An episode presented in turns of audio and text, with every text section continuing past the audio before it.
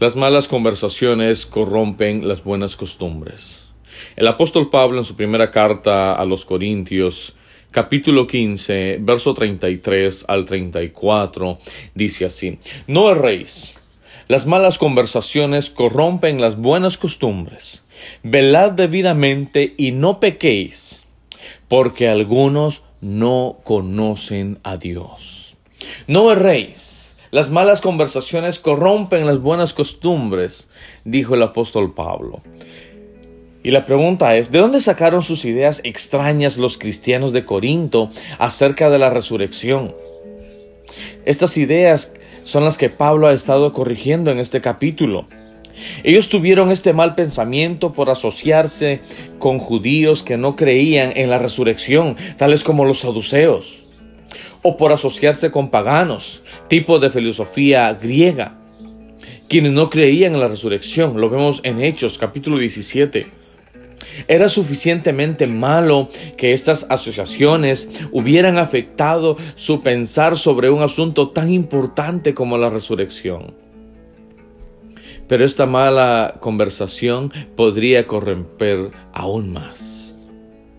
Esto habla de la necesidad vital descrita en Romanos 12.2. Dice de esta manera, no os conforméis a este siglo, sino transformaos por medio de la renovación de vuestro entendimiento, para que comprobéis cuál sea la buena voluntad de Dios, agradable y perfecta. Los corintios, por mantener sus malas conversaciones, estaban siendo conformados a este siglo y necesitaban ser transformados por medio de la renovación de su entendimiento. A lo largo de mucho en este libro, Pablo ha tratado con los problemas morales de los corintios, envidia, orgullo, inmoralidad, avaricia, irreverencia y egoísmo. Como cristianos debemos dejar que la palabra de Dios sea nuestra guía para pensar y actuar y no las malas conversaciones. El verso 34 dice, velad debidamente y no pequéis, porque algunos no conocen a Dios.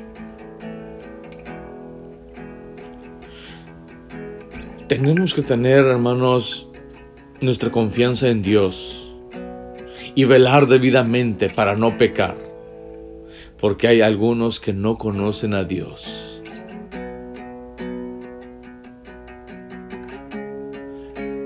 Necesitamos clasificar nuestras conversaciones. ¿Con quién conversamos? ¿Qué decimos? ¿Y cómo lo decimos? Para que no pequemos.